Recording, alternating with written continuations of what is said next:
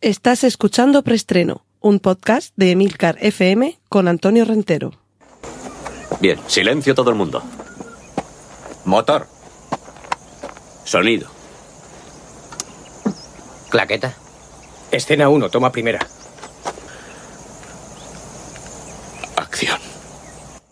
Saludos y bienvenidos una semana más a Preestreno, el podcast de Milcar FM en el que cada semana repasamos las últimas noticias de cine y series de televisión. No sé si os disteis cuenta que el pasado capítulo fue ese especial de San Valentín Tertulia. Era, si habéis llevado las cuentas, el episodio número 69 de preestreno. Pero mi habitual clase y elegancia me permitieron obviar esa circunstancia mientras tenía invitadas ante el, micrófono.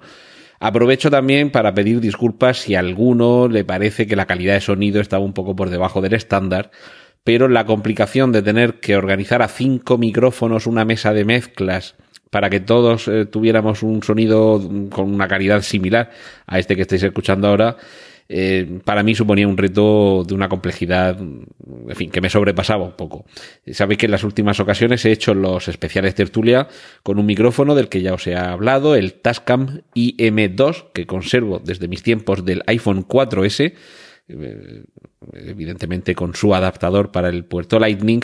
Y sí que es cierto que a pesar de que yo llevaba puestos unos auriculares para monitorizar la grabación, que por cierto la hice con el iPhone 4S, con el dispositivo conectado al iPhone 4S en vez de al iPad o al, al iPad mini o al iPhone X que tengo, al iPhone 10, eh, bueno, monitorizaba la grabación y después al escucharla me di cuenta que mientras estaba llevando a cabo no percibía algunos sonidos que luego en la grabación pueden resultar algo molestos, algunos golpecitos en la mesa, a pesar de que advertí a mis invitadas de que, en fin, procurasen no dar golpecitos en la mesa, pero bueno, siempre se colaba algo.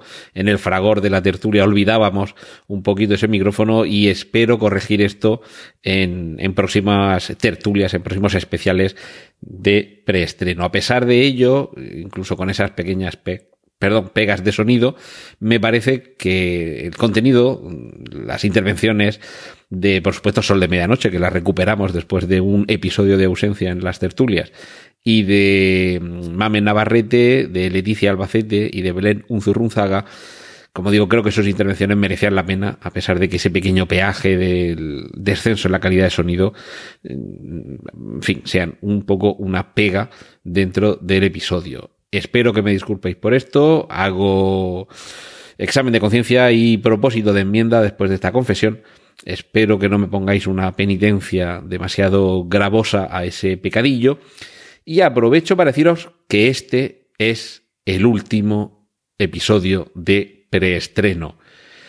El último episodio que grabo con BossJock, una aplicación que no la voy a borrar, va a seguir aquí. No sé si en algún momento tendré que recurrir a ella, pero ya me instalé, me descargué en su momento, pero todavía no había tenido tiempo de configurar la aplicación un poco heredera de BossJock, que es Backpack.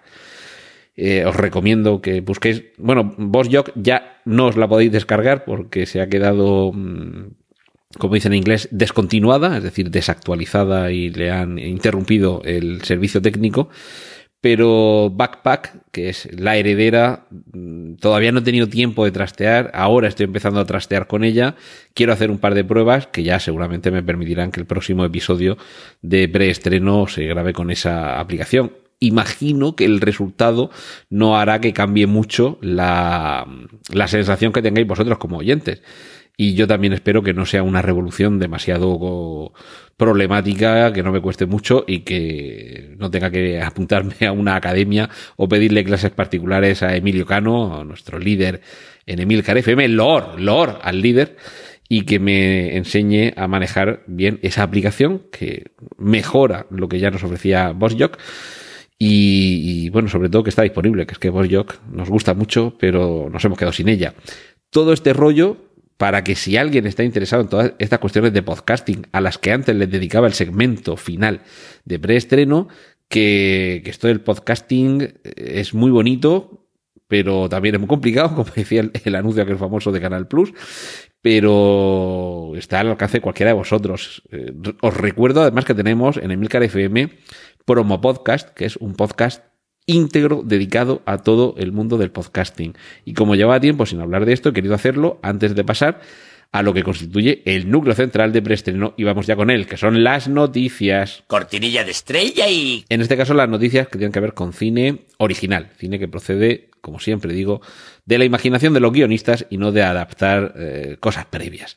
Empezamos recordando quién es Freddy Highmore. Últimamente lo hemos visto en, en la serie The Good Doctor y ha sido también el protagonista de Bates Motel, esta serie que nos lleva a los años de juventud de Norman Bates, el protagonista de Psicosis. Y lo hemos visto también, por ejemplo, en las crónicas de Spiderwick o en Charlie y la fábrica de chocolate. Era el protagonista de esa película. Ahora lo vamos a ver protagonizando una peculiar película de atracos que se llama Way Down y que además dirige el español Jaume Balagueró, el, padre de Rec, de Rec, la película de miedo, no es Rec, la película de dibujos animados. Eh, yo tengo debilidad por las películas de atracos, realmente. Entonces, casi cualquier cosa en la que haya un plan para atracar, robar, realizar algún tipo de asalto de ese tipo, en el que parezca que la, las dificultades eh, hacen que sea imposible, pero la inteligencia de los que planean el ataque permite que llegue a su fin, todo esto tipo Ocean's Eleven, es un género que en inglés se denomina haste, con H muda al principio, escrito haste, H-E-I ST, Haste, ese género de atracos, me imagino que los que seáis fanses de él estaréis encantados de que haya, como en esta historia de Way Down, un robo aparentemente imposible. En el caso de Freddy Highmore va a interpretar a un ingeniero a, quien han contratado para encontrar el hueco en la seguridad del único banco que jamás nadie ha robado y de hecho nadie sabe cómo se construyó su cámara acorazada.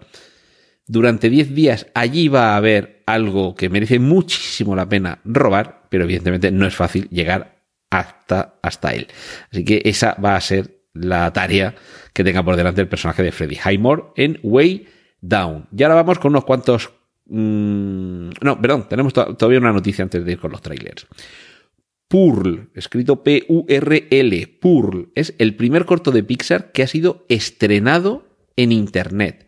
Ni cine, ni DVD, ni lo han puesto, no lo han proyectado antes de una película, nada, lo tenéis en Internet, os incluyo el, enlace, eh, que por cierto no lo he dicho antes. en las notas del podcast tenéis los minutos en los que comienza cada sección y también los enlaces de todos los trailers, fotografías, carteles y demás que mencioné desde que empezó el programa, desde que empezó el podcast. Y uno de ellos va a ser este, Purl, el primer corto de Pixar que se ha estrenado directamente en YouTube. Es decir, Disney ya está dándose cuenta, Disney Pixar, todo al final es eh, distintos huevos en el mismo cesto se están dando cuenta que hay que llegar al espectador por otras vías, además de la sala de exhibición.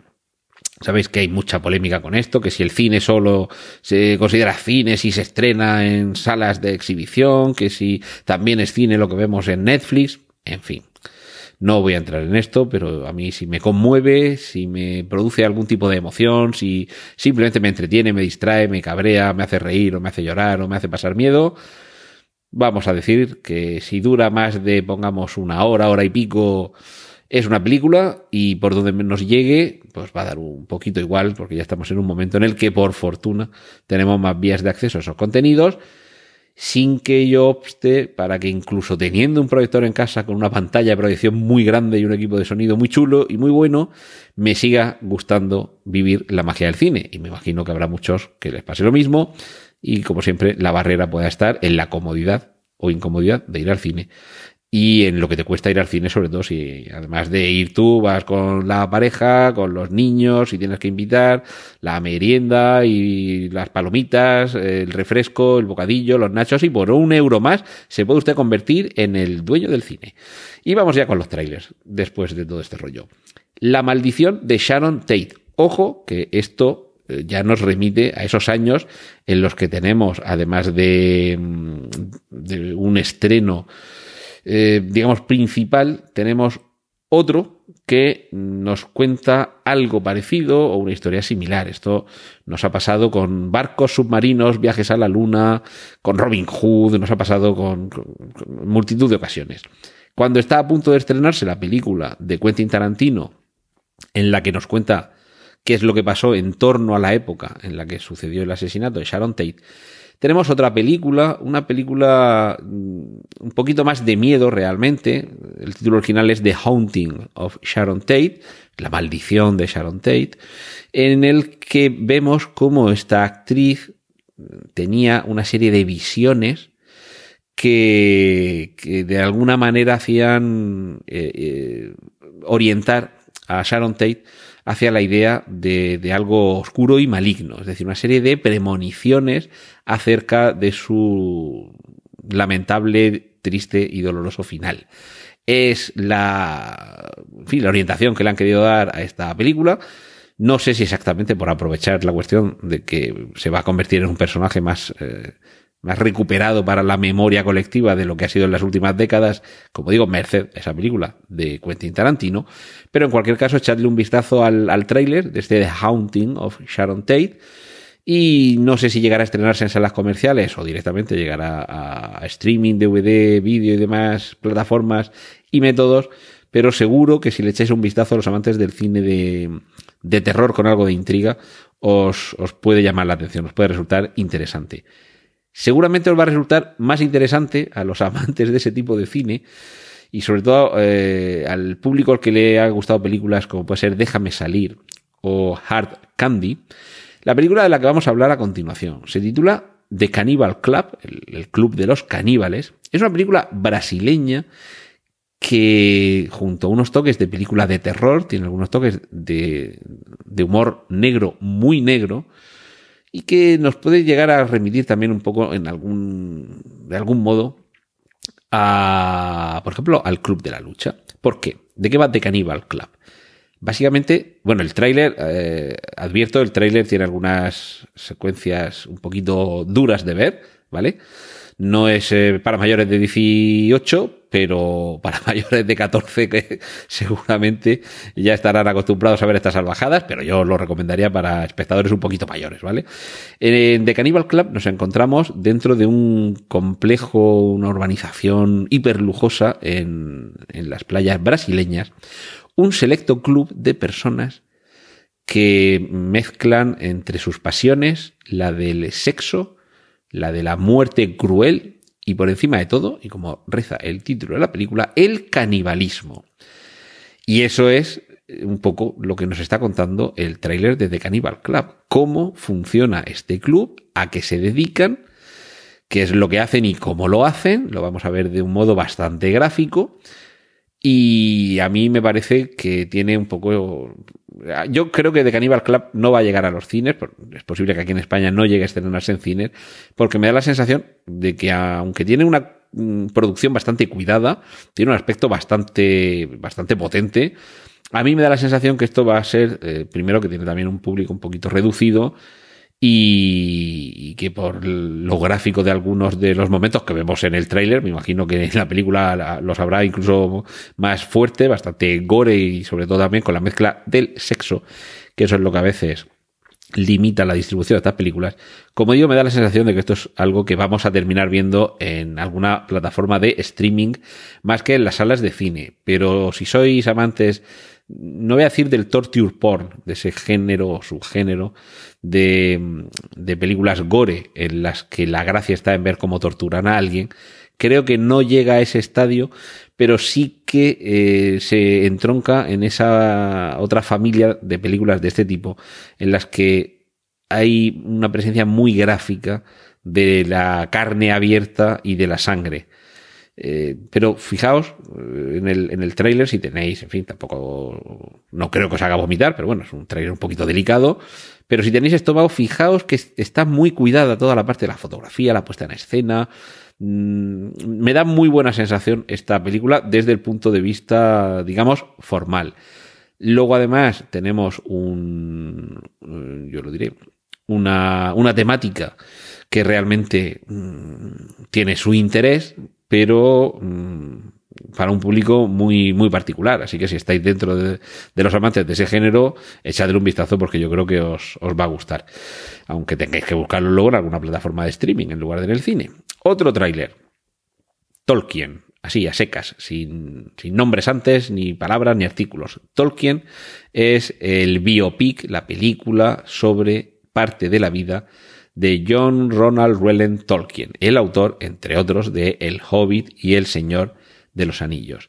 En este tráiler de esta película en la que vemos cómo la participación en, su juventud de este autor en la Primera Guerra Mundial le marcó como persona, pero también como creador, eh, creo que vamos a ver un magnífico trabajo de su protagonista, Nicholas Holt. Lo hemos visto en Mad Max Furia en la carretera, lo hemos visto en las últimas entregas de X-Men en las que nos llevaron atrás al pasado desde First Class y, ahí teníamos a una bestia más jovencita, ese actor es Nicholas Holt, es el magnífico actor niño por entonces en Un niño grande, película muy divertida y recomendable, protagonizada por Hugh Grant y con aquella maravillosa frase cuando le echaban en cara, ¿te crees que eres una isla? Y decía, ¿cómo que no soy una isla? Joder, soy Ibiza.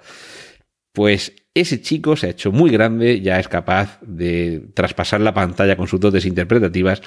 Y en este caso, en el, en el tráiler de Tolkien, lo que podemos ver que a mí se me queda un poquito, me deja un poquito frío, es cuando en la imaginación del personaje del autor vemos cómo eh, visualiza escenas que ya tenemos muy metidas en nuestro inconsciente colectivo de cómo se ha llevado a la pantalla, a la gran pantalla, esas, esas obras, se me queda un poquito por abajo. Cuando en el tráiler vemos lo que intuimos que es la imaginación de Tolkien eh, paseándose por la Tierra Media, claro, es muy difícil sustraerse a imágenes tan potentes como las que Peter Jackson en esas seis películas, eh, o peliculones, si no por su calidad, por lo menos por su duración, eh, nos han dejado como sustrato en nuestras neuronas por ponerle algún pero al tráiler. En cualquier caso, la, historia de la vida de Tolkien tampoco, tampoco era un aventurero, pero en fin, ya tenemos eh, en, eh,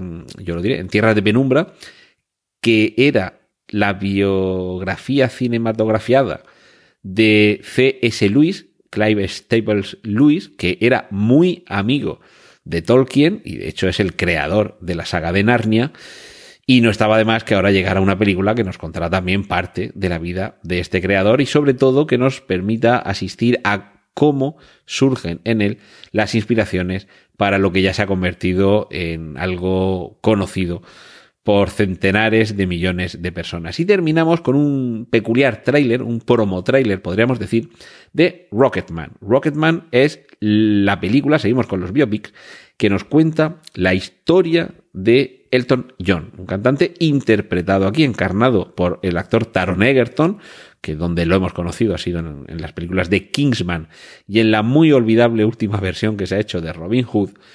Y ahora lo que tenemos es, os decía que es un promo trailer, un trailer muy particular, porque en él, además de, de disfrutar de algo más de información y de metraje de la película, vemos como parte del equipo técnico y artístico que ha participado en la misma se deshace en halagos hacia Taron Egerton por una peculiar circunstancia, y es que es él quien canta en la película. Yo debo reconocer que no soy demasiado fan de Elton John, hay alguna canción suya que me gusta, pero realmente no lo he seguido nunca tanto, y no sé apreciar tanto esos matices en su voz. Seguramente quienes sí seáis fans podréis detectar si el trabajo de Taron Egerton interpretando a Elton John cantando está a la altura de las circunstancias. Pero eso tendréis que hacerlo en el tráiler. Y ahora continuamos con la sección de remakes y secuelas. Cortinilla de estrella y... Muy rápidamente, ya tenemos fecha de estreno de El Príncipe de Zamunda 2, en la que, como no podía ser de otra forma, estará Eddie Murphy. Va a ser en verano del año 2020. Es decir, tenemos todavía más de un año para prepararnos para el regreso de Eddie Murphy y esperemos que de alguno de los personajes secundarios que hacían grande aquella película, aunque algunos de ellos por la edad que ya tenían de aquella película, es posible que no los veamos como aquellos viejecillos de la barbería y con aquel famoso chiste de la sopa y la cuchara y el que sabréis vosotros lo que es gracioso. Lo que no sabemos si es muy o poco o mucho gracioso es Will Smith vestido o pintado de azul. Y eso es, o sea, ya podemos verlo porque ya hay un tráiler de Aladino, la versión en imagen real, de esta película, en la que ya se le ve a Will Smith moverse, hablar, teñido de azul. Recordad que os hemos ido mostrando aquí en preestreno, sobre todo portadas de alguna revista americana en la que aparecía con el atuendo del genio de Aladino, pero sin color azul, en su color de piel natural de Will Smith. Y ya nos tranquilizaba diciendo que sí, que sí, que seré de color azul. Pues ya podemos ver cómo queda en color azul. Y donde vamos a tener que ver primero, no el color azul, sino sí, la película entera, va a ser en Netflix, porque va a ser en esa plataforma de streaming, como dicen en la cultureta, en esa plataforma de la que usted me habla, donde se va a estrenar la película de Breaking Bad protagonizada por Aaron Paul. Y estos son unos derechos exclusivos que va a tener primero Netflix, que posteriormente se emitirá en, en AMC. Y de momento lo único que sabemos, eh, según afirma Brian Cranston, es que se trata de una gran historia, que hay mucha gente que quería ver algún tipo de conclusión de algunas de las historias que quedaron abiertas en el final de la serie. Esto lo afirma Brian Cranston. Esto supone que él sabe de qué va la serie.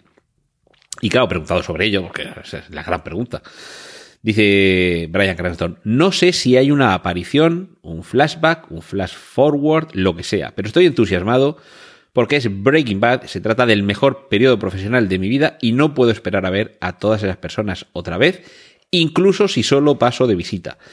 Es decir, que no sabemos si aparecerá Brian Cranston de alguna forma y bueno, mm, ya dejamos ahí la discusión de si sería bueno que apareciera o no, aunque eh, su aparición fuese solamente un, un flashback. Tenemos también el primer tráiler de Frozen 2, id acostumbrándoos a lo que aparece aquí, sobre todo los padres de familia, id acostumbrándoos porque seguramente a partir de, su fecha de estreno y de su fecha de aparición en, en DVD y plataformas de streaming os vais a hartar de ver Frozen 2 en casa. Y, por cierto, adaptación de un anime, por seguir con los dibujos animados, eh, un anime titulado Your Name, una historia mm, de estas realmente extrañas de ver en el cine de, imagen real, de, de, de, actores de carne y hueso y fotogramas con fotos de paisajes y muebles y sitios que existen en el mundo real, y que precisamente hace que muchos sigan refugiándose en el anime y en el manga, porque es donde algunos mundos de ilusión, de fantasía y de emoción y sentimientos, como en este caso, son más sencillos de llegar al público porque también son más baratos de realizar. Pero claro, cuando funcionan muy bien, eh, enseguida aparece alguien que dice, bueno, esto puede llegar a un público mayor. Si en lugar de ser dibujos animados, además con el típico aspecto de dibujos animados de anime japonés, lo hacemos en imagen real. Eso es lo que han pensado Mark Webb y JJ Abrams, que van a adaptar a imagen real la película Your Name, una mezcla de drama, romance y fantasía magnífica, preciosa y que además, si no me fallan por aquí los datos que tengo, eh, ha sido capaz de convertirse en el anime que más dinero ha recaudado en todo el mundo, con 358 millones de dólares de taquilla. Para que os hagáis una idea, la película Dragon Ball Super Broly apenas ha llegado a los 100 millones, es decir, eh, tres veces menos. Todavía es pronto para saber quién va a aparecer en Your Name, en esta historia de dos adolescentes, un chico y una chica, que em, em, emprenden un camino fascinante para encontrarse, para encontrarse físicamente, después de que por unas circunstancias, digamos, mágicas, cambien su conciencia al cuerpo del otro. ¿De acuerdo? Bueno, lo, único que sabemos es que este es el equipo que está detrás de esta adaptación. Mark Webb es el director de Amazing Spider-Man y bueno, de JJ Abrams, que va a ser el productor. ¿Qué vamos a decir a estas alturas? Hemos ido a Japón y vamos a continuar allí porque de allí procede el protagonista de nuestra siguiente noticia. Nuevo tráiler de Godzilla, King of Monsters. Continúa ampliándose este universo Godzilla desde el remake de hace unos años a esta película, a Kong Isla de la Calavera y alguna más que nos espera en el futuro, que evidentemente va a ser Kong contra Godzilla. Y mmm, muy poca información nos, eh, nos traslada esta fotografía cuyo enlace os incluyo en las notas del podcast pero es que es la primera fotografía del rodaje, no de la película, sino del rodaje de Star Wars Episodio 9. ¿Y qué vemos en esa fotografía? Que realmente ya esto es empezar a. Esto es hablar por no callar. ¿Qué nos deja traslucir esta, esta fotografía? Eh, se están abrazando eh, Rey, Flynn y. Mm, yo lo diré. Y Boe Dameron, ¿vale? A Daisy Ridley, que es Rey, no le vemos la cámara, la cara, perdón, por la posición de la cámara. Se la está tapando el rostro de John Boyega. Están abrazados el uno frente al otro. Y abraza a John Boyega desde detrás Oscar Isaac, que es el actor que interpreta a Poedameron, pero mm, ya digo que a Daisy Ridley no le vemos el rostro, John Boyega no tiene un rostro que exprese algo así demasiado traslucible en algo, parece estar mirando con la mirada perdida en el, en el infinito, pero el, el, gesto de Oscar Isaac es de mucha tristeza, parece que está a punto de echarse a llorar.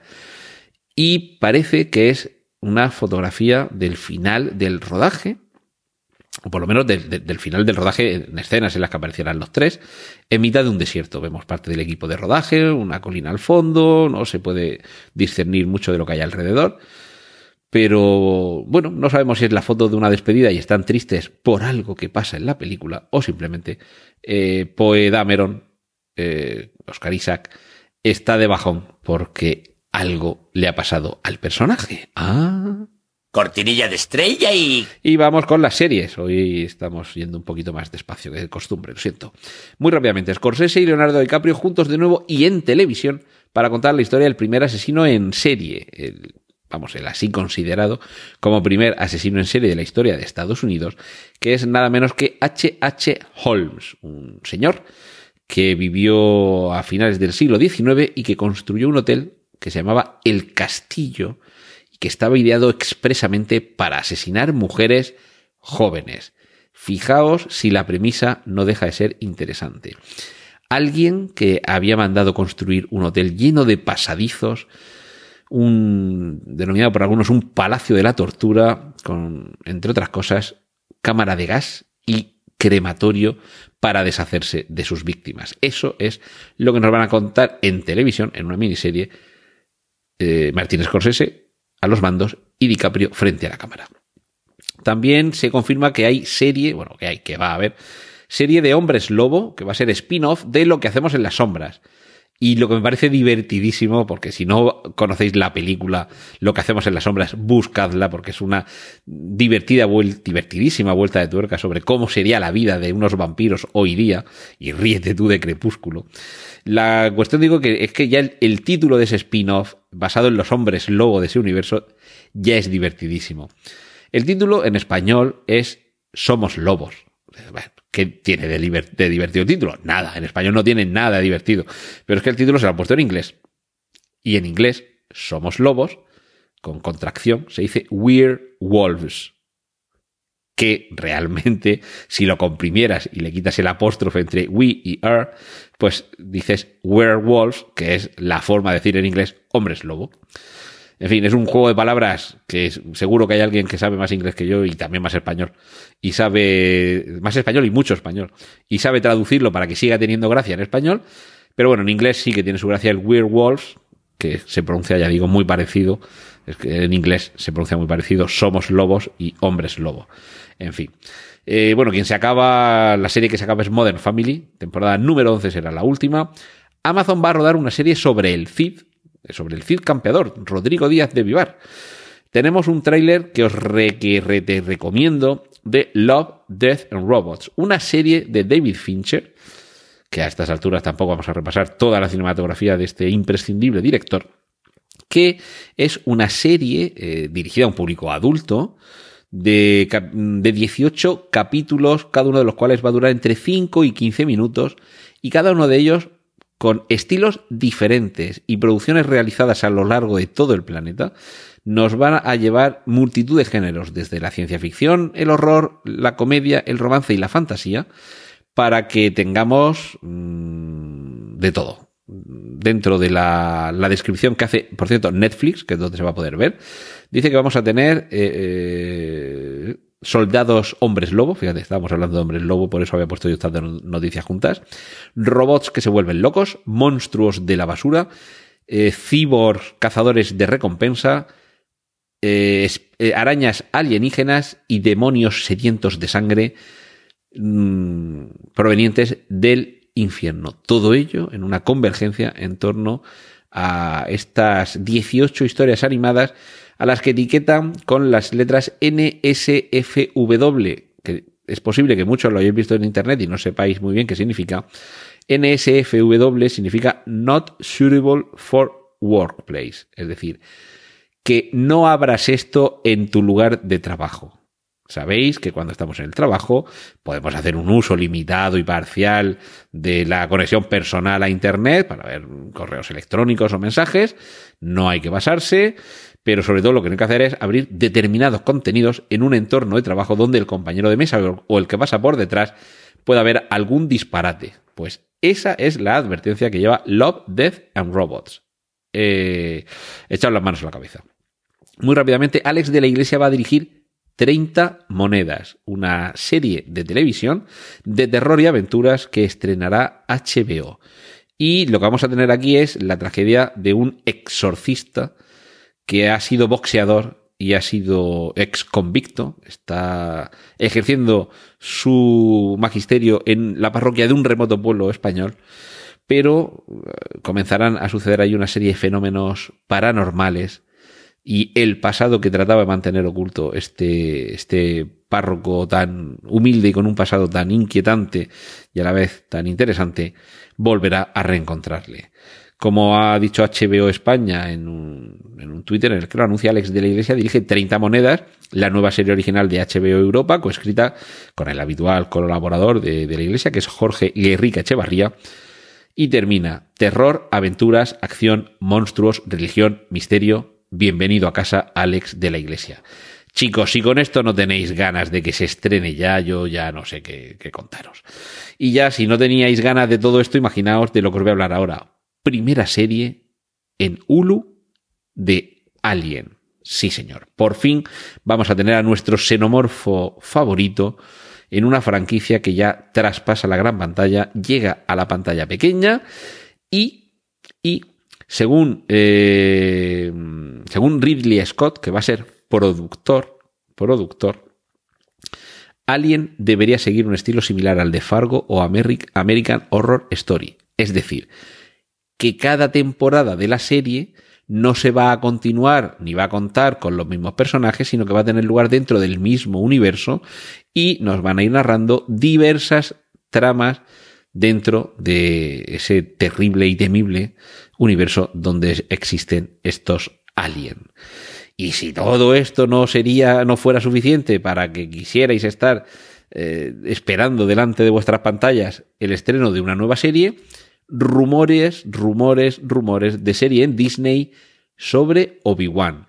Había rumores muy fuertes sobre una película. Iwan McGregor no se cansa de decir que está encantado y que quiere volver a interpretar al maestro Jedi, pero después del fiasco en taquilla de Solo, en Disney han echado el freno, creo que con buen criterio. Vamos a ir poquito a poco, vamos a ir despacito.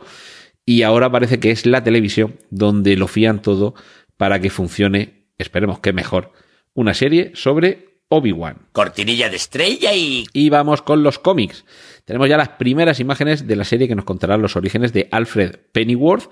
Sabéis que el mismo personaje, y parece ser que con el mismo actor que lo hemos visto en Gotham, va a aparecer en una serie en la que descubriremos cómo llegó a convertirse en el Alfred que todos hemos conocido posteriormente. Eh, Aquaman va a tener un spin-off, nos va a llevar a la fosa y va a ser una película de terror. Recordemos también que James Wan, que está detrás de Aquaman, que está detrás de Show, es alguien al quien todo el mundo del terror le apasiona y con unos personajes como los que aparecieron en Aquaman procedentes de la fosa, con el éxito que ha tenido es que la cosa lo pedía. Eh, volvemos a Gotham porque ya tenemos la primera foto del Joker de la serie Gotham. Eh, el, actor es Jeremia Valesca y tenemos esas primeras fotografías en las que parece que el aspecto que, que, del actor que aparece en esa foto es el aspecto que lucirá el personaje en la última temporada de la serie.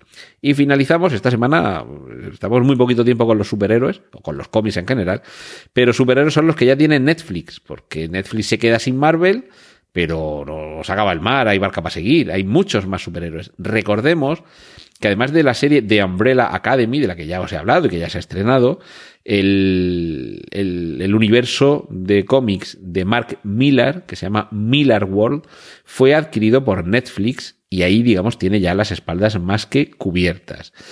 Y, y además de eso, tenemos también, bueno, ya hay eh, una serie que parece estar bastante más avanzada, que se llama Jupiter's Legacy, el, legado de, Júpiter, eh, ambientada en un mundo en el que hay unos superhéroes que aparecieron en los años 30 y en la actualidad sus hijos están tratando de mantener vivo ese legado, ese legado de Júpiter.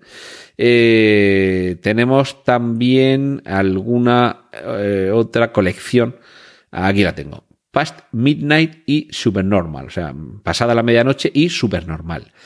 Eh, la primera, Past Midnight, está dirigida por los hermanos Russo y además eh, quieren fichar, o por lo menos estaban intentando fichar como protagonista a Keanu Reeves. Y Supernormal es una comedia, una comedia de superhéroes que, eh, a ver, lo tengo por aquí el nombre, sí, se había anunciado en el año 2017 y la protagonista iba a ser Daisy Ridley, que hemos hablado de ella hace un momento porque es la protagonista de esta última trilogía de Star Wars. Pero claro, como precisamente estaba muy ocupada con este rodaje, mm, no ha podido ser. Eh, lo de iniciar el rodaje, me refiero. Entonces parece, parece que ese sería el, freno para que no hayan empezado todavía a rodar super normal y que protagonizaría esta serie eh, junto a Josh Gad y Luke Evans. En fin, vamos a cruzar los dedos para que todo esto llegue a buen puerto. Cortinilla de estrella y... Y finalizamos con la sección dedicada a las adaptaciones. Por cierto, esta, perdón, se me ha colado una última noticia de cómics. Mission abandona The Walking Dead en la temporada 10, pero aparecerá en la peli de Rick. Ahora sí, damos por terminada la sección de cómics y vamos con las adaptaciones.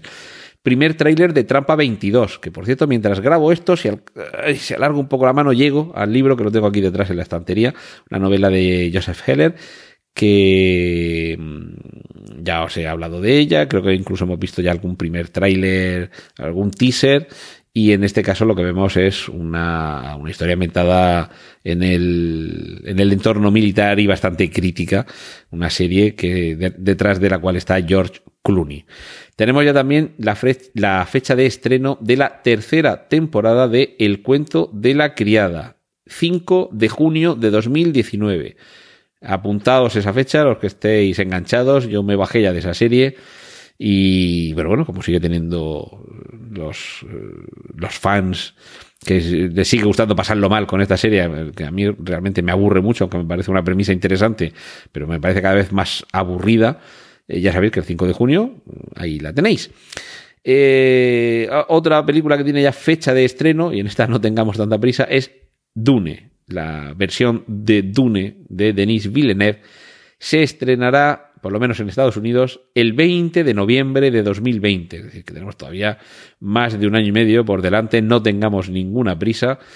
Pero quien sí debería empezar a tener prisa es Denis Villeneuve, porque debería ponerse a rodar ya esta película, que recordemos tiene un reparto fantástico, junto a Timothée Chalamet, que es quizá el menos conocido del elenco, tenemos a Dave Bautista, Charlotte Rampling, Rebecca Ferguson, Jason Momoa, Zendaya, Javier Bardem, Josh Brolin, Oscar Isaac, Stellan Skarsgård, es decir, que tenemos aquí lo que seguramente va a ser un peliculón, porque esto sí que es un, un proyecto que tenía muchas ganas de afrontar Denis Villeneuve y yo creo que el paso por Blade Runner 2049 fue el peaje que tuvo que pagar en el estudio todos querían que eh, él, hiciera esa película y él, pues, a ver, hizo lo que pudo. La película visualmente es un espectáculo, pero es bastante somnolienta en muchos eh, tramos y seguramente eh, eso ha dicho él. Vamos a pasar por este aro, pero después me dejéis a mí que lleve a cabo mi Dune. Y terminamos con una mala noticia dentro del cine de adaptaciones y es que Españoles Guerra Mundial Z 2 ha muerto. Nos hemos quedado sin ese proyecto que, bueno, en fin, ha muerto a, día de hoy. Vamos a ver si la semana que viene o el mes que viene nos resucita. Lo cual, además, siendo una película de zombies, tendría incluso su lógica. Pero de momento, Paramount ya ha anunciado que cancela la secuela de Guerra Mundial Z que iba a dirigir David Fincher y en la que volvía a, a ser protagonista Brad Pitt. Esa es la mala noticia de esta semana. Pero como siempre pasa con los zombies, en cualquier momento la Tierra empezará a moverse, una garra podrida aparecerá, nos agarrará y dirá, ¿empezamos a rodar o qué? ¡Y corten! Gracias por escuchar Preestreno. Puedes contactar con nosotros en emilcar.fm barra preestreno, donde encontrarás nuestros anteriores episodios. Genial, la positiva.